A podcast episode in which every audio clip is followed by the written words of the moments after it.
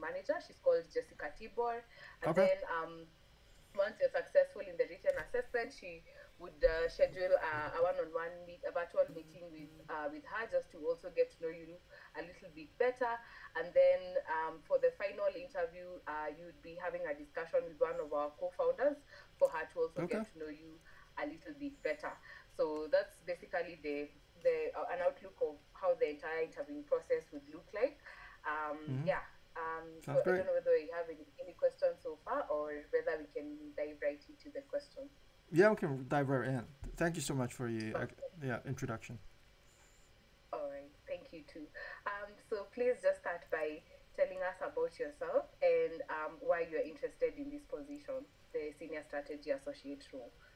Yeah, of course. Um, so I started off in Deloitte Consulting for about two years and a half, and afterwards I was um, I thought I needed more management training and more le- leadership skills, so I moved on to Unilever, and then um, from Unilever I decided to go to business school, so it's at Duke University in USA, and I interned at a uh, solar power renewables green fund. So what I did was like I was uh, like the private equity intern over there doing uh, market valuation due diligence for various solar powered projects, and um, we we we did a lot of solar power projects in developing countries in mostly Eastern Europe, including Romania, and Bulgaria. So I, I got to know a bit of a the emerging market. Uh, so that was a great experience.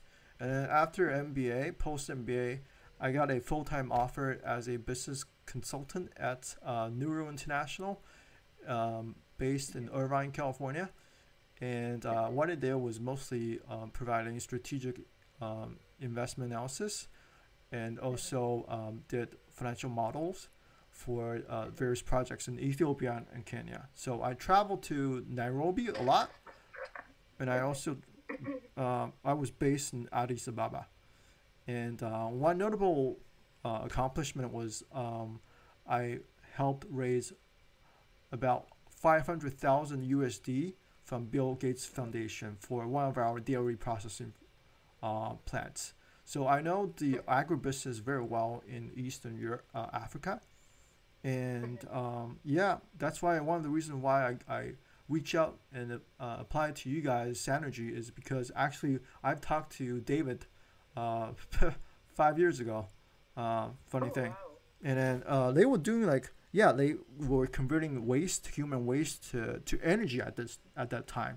But now I, I think you guys are doing more fertilizers, like converting waste, human waste to fertilizers, which is I think is definitely much more practical. But yeah, um, my boss Nisha, Nisha um, reached out to David, and we had a like a three way Skype call.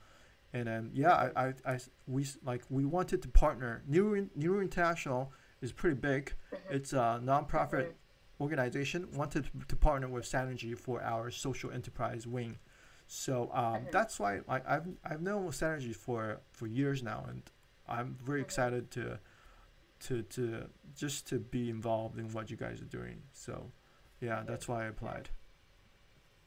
Okay, thank you very much for that introduction. No uh, I was just about to ask, um, what would you say has been your biggest uh, achievement? Um, now that you've mentioned that, would you kindly uh, tell us a little bit more about ab- about that the the, the Bill and Melinda Gates? Uh, Oh, I yeah. believe is mentioned. Bill Bill Gates Foundation. Yeah. Um, so um, Yeah. r- uh, what we had to do is write a uh, grant report. At that time, it was like um, six years ago, and basically um, I had to run run a, a dairy processing plant um, in Nairobi. It was it started from zero livestock to about twenty five um, livestocks like and uh, we hired a local manager to run everything. And we w- worked closely with uh, local expertise to actually run this dairy processing plant. We were um, producing about uh, what before i left about f- 15 liters of milk per day on average uh, from 25 cows And then what I did was to write a report saying that these uh, processing plants are social enterprises.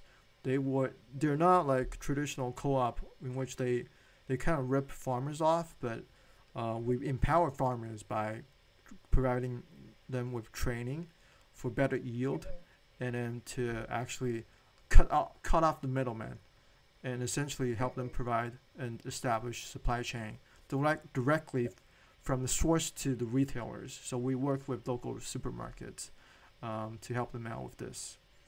And then uh, uh that was included in a grant, and then we submitted our 15 page grant, and then eventually we got a 15 $500,000 um, uh, funding from Bill Gates Foundation for this particular um, dairy processing business.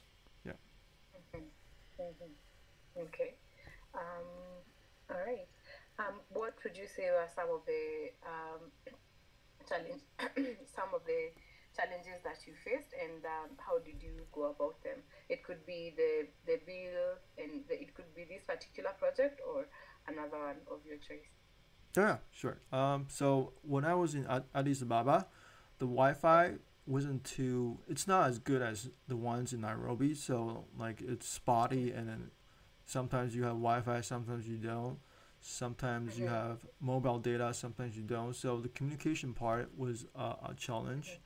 And then working with locals, there's um, initially some cultural differences, but um, I overcame by just being uh, more open-minded. Let's say um, respecting elders in Ethiopia is very important. Um, so I would uh, always listen to their ideas, even though my employees were like 20 years old, older than me but uh, I respect their val- values, their um, their, their goals, their, mo- their motivations, their, their family values, and their strong Orthodox Christian uh, religion. So these all combined to provide a seamless work uh, environment.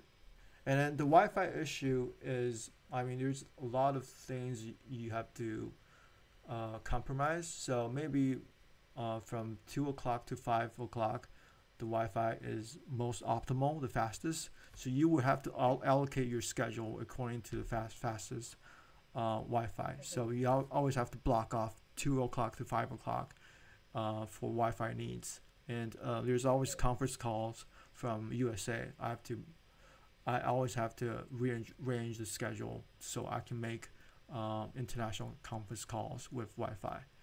And um, yeah, besides that, like infrastructure issues, electricity issues, um, this is just like you need to plan ahead. Like you know, the rainy season is gonna come, so you gotta do the most important things before rainy season. And during rainy season, you can go um, to to meet with potential local partners.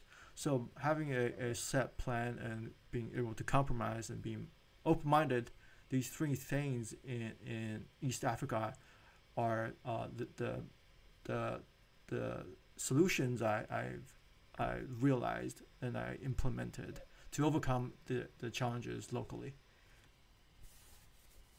Yeah. Okay. Okay. Thank you. What would you say um, are your three non-negotiables for the for your next role? Non-negotiables, like the the requirements. yeah. Like, yeah. Mm. The things that in, in the next role that you will take, uh, you will take up that they must be there, a must have for your next role? Okay, that's a great question. So yeah, I mean, uh, for this position, senior um, strategy associate, I would like to uh, have a teamwork, uh, team environment. Um, I'm a team player. I love working and exchanging ideas across different people. Um, I love diversity, diverse idea, diverse background. That just fuels and uh, improves the whole situation for for a company. So um, that that's non-negotiable, and then um, having having a set plan and um, strategy um, laid out um, and um, communicated across different departments are also important. So I, I'm a planner. I, I write plan business plans. I write forecast models. I research. So if you have the opportunity opportunity for me to do research and plan ahead, I think that's very important. So that's also non-negotiable to be able to have a plan and to share my plan with others. And then, um, yeah, and last but not least, um, being able to innovate, because Sanergy itself is a very innovative com- company. So I want to be a part of this innov- innovation. And that means I, I have to think on my feet and provide some new novel ideas, or also perhaps within budget, within the company budget to implement and introduce some new technology.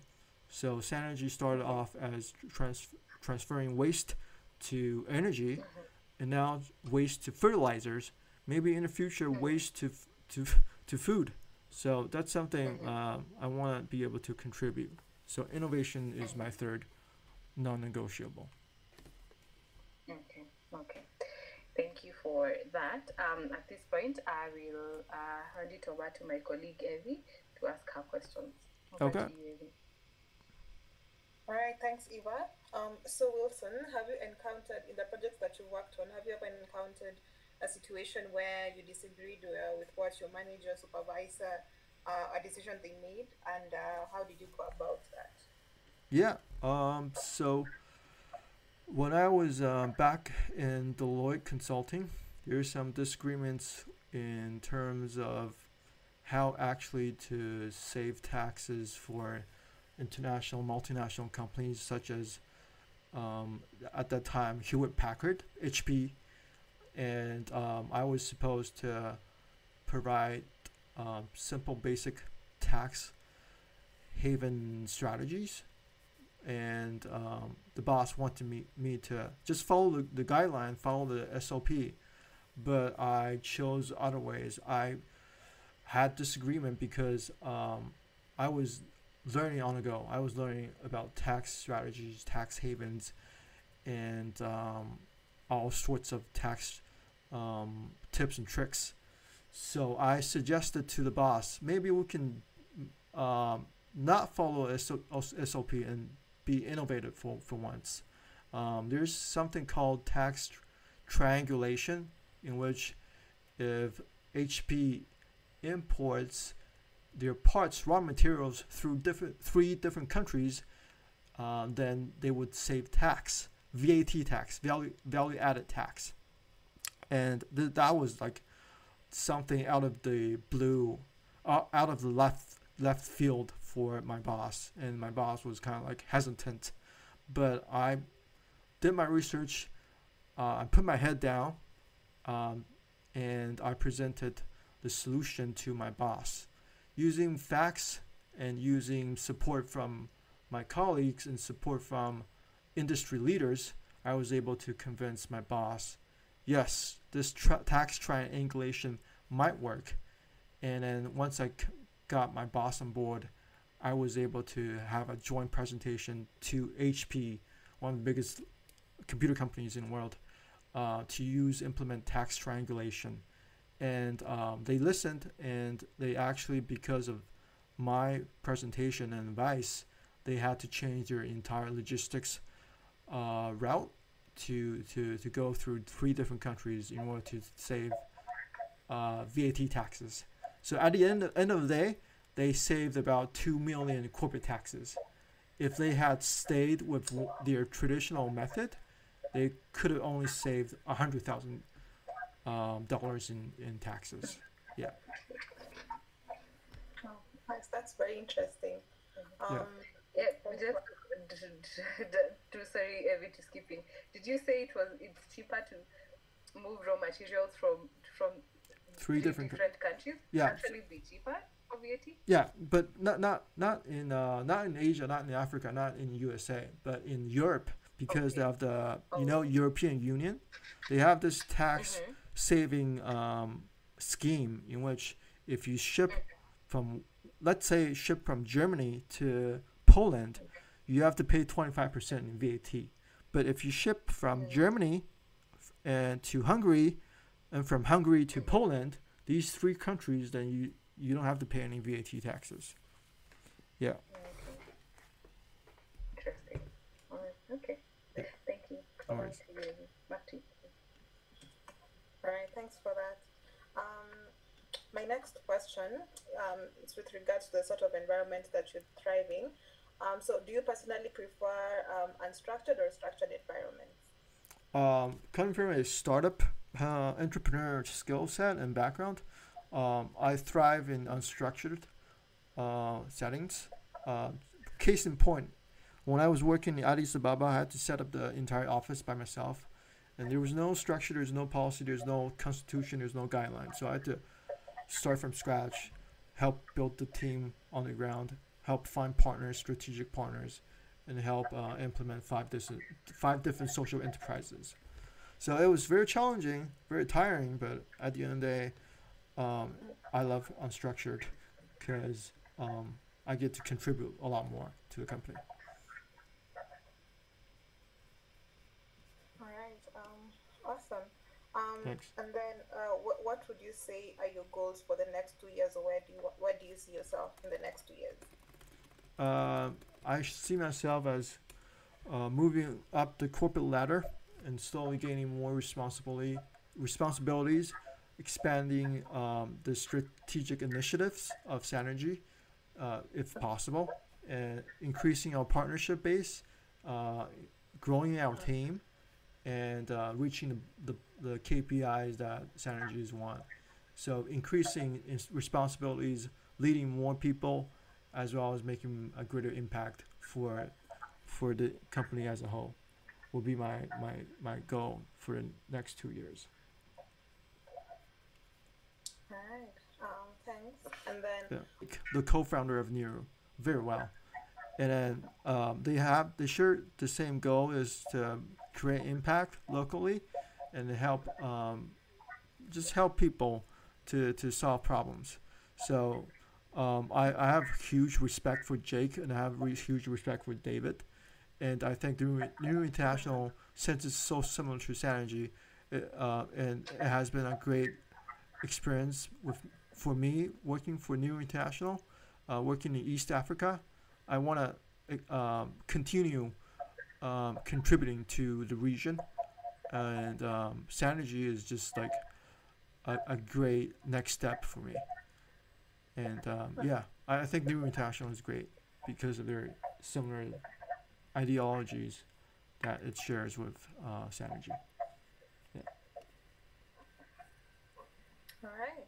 And now, my last question would be: What is an area um, of development that you feel you need to in order to be better, a better professional?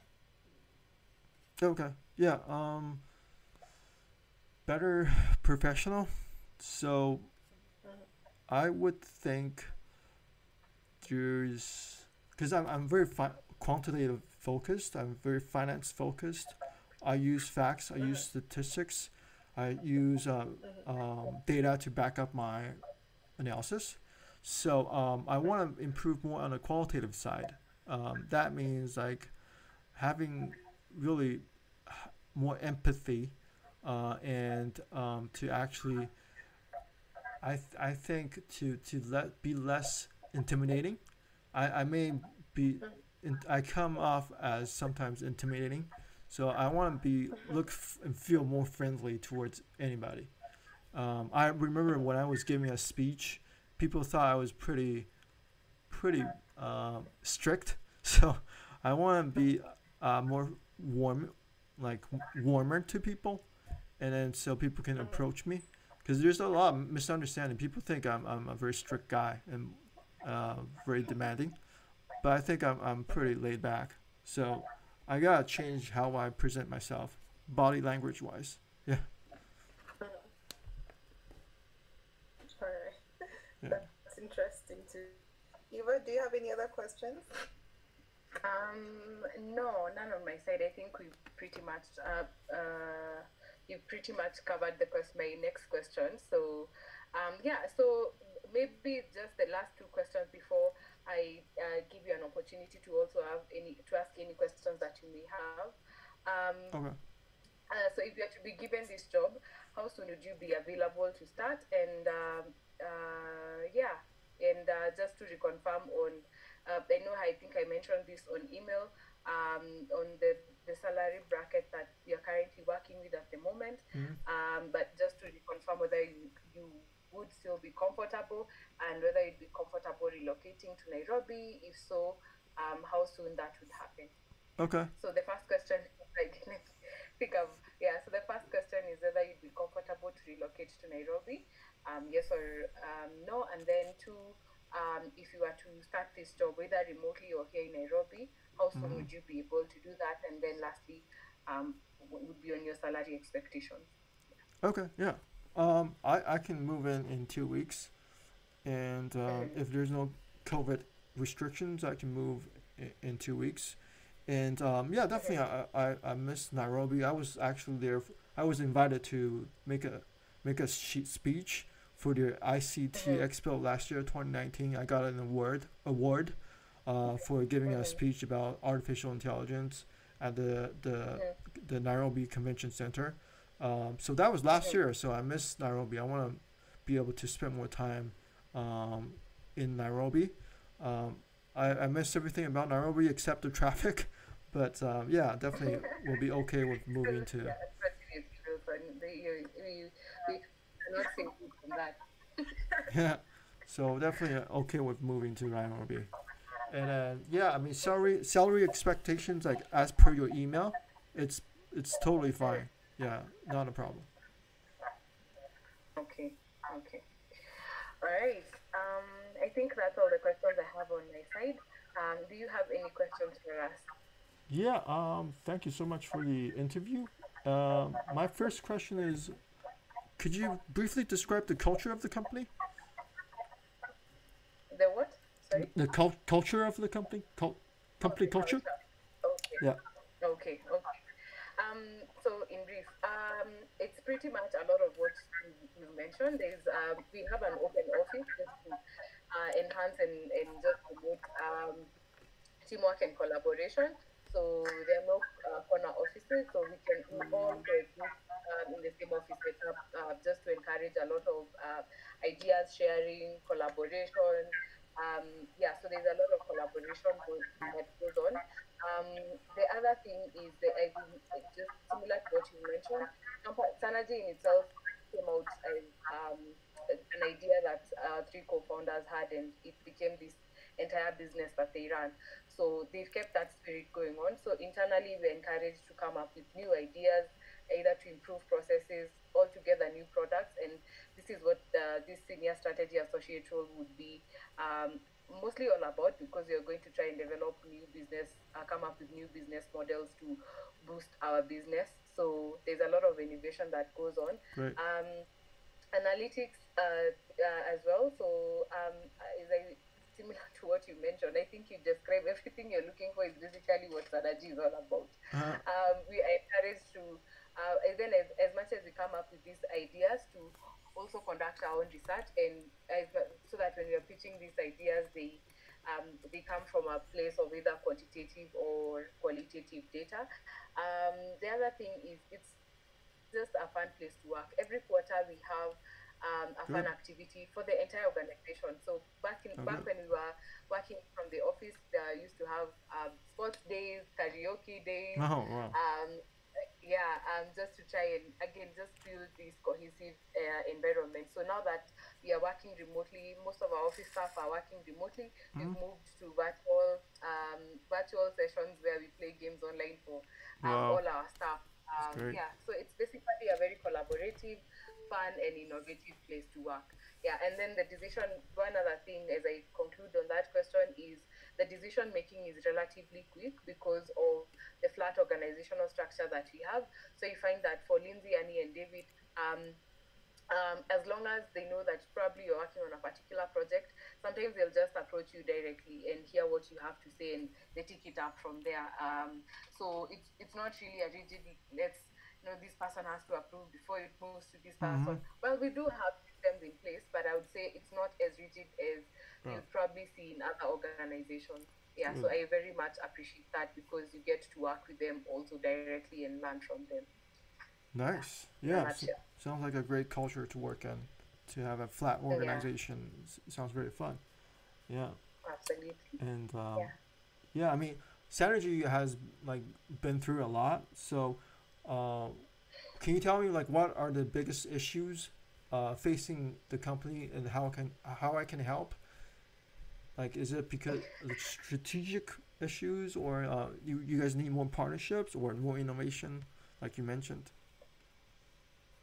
Um, I, I I'm going to, to, to try and answer this question Okay. from Jessica's behalf, but Uh-huh, sure okay. if you get to her, she'll be able to give you in finer detail. So specific to this role, um, we, we already have a couple of products that we have on the Fresh Life side. So we have the container-based toilet that uh, is, most, is mostly put up in uh, rentals in urban informal settlements. So you'll find that a landlord has is a, co- a shared uh, toilet. So we've mostly been selling that to um, to plots. We call them plots, but really they are residential buildings but with shared toilets. So we've been mainly selling that. Uh, we've also come up with others that a person can use right inside their house instead of the shared one. Um, so, so those are some, and the other, the third product is so we realize not everyone is going to buy toilets um, and or, or our fresh life toilets, but they they are in one way um, uh, contributing towards the sanitation crisis that we have. So in in, in informal settlements, I'm not I'm, I don't know whether you know that very well. So it's very hard for an exhauster to access because it's densely populated. There are no clear like there I would say they are mo- like mostly footpaths, not even a, a road. So what they have are manual pit emptiers who go to empty the toilets. So what we did because we realized that most of them go to empty that into either a river or an open, just Oh, an no. open ground. We Oh. said instead of because most of them probably won't, but they might not again purchase our toilets. We said okay, Mm. we are going to set up a facility for you guys to come and empty. Uh, so instead of you uh, going to empty into the river, come and empty at our facility. We are still hitting our objective, which is to provide safe sanitation.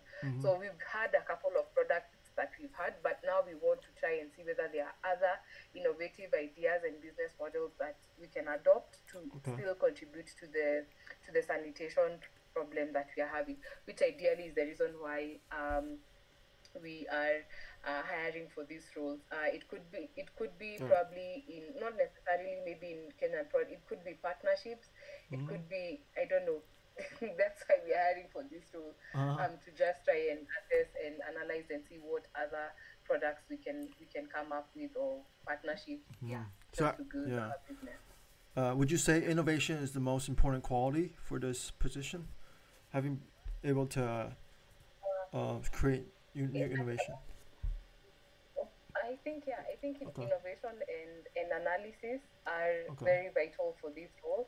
Um, but I would say um, just to make it, you know, uh, sometimes we do come up with the analysis. It's also good to understand how the, the situation is like on the ground, so that even as we make the recommendations and the analysis, they really do indeed um, would provide a lasting a lasting solution. So uh, analysis is also very important, but also working with uh, by by analysis, also working with uh, guys on the ground to really understand how we can better um, how we can what solutions. I can be a part of your companies, and thank you so much.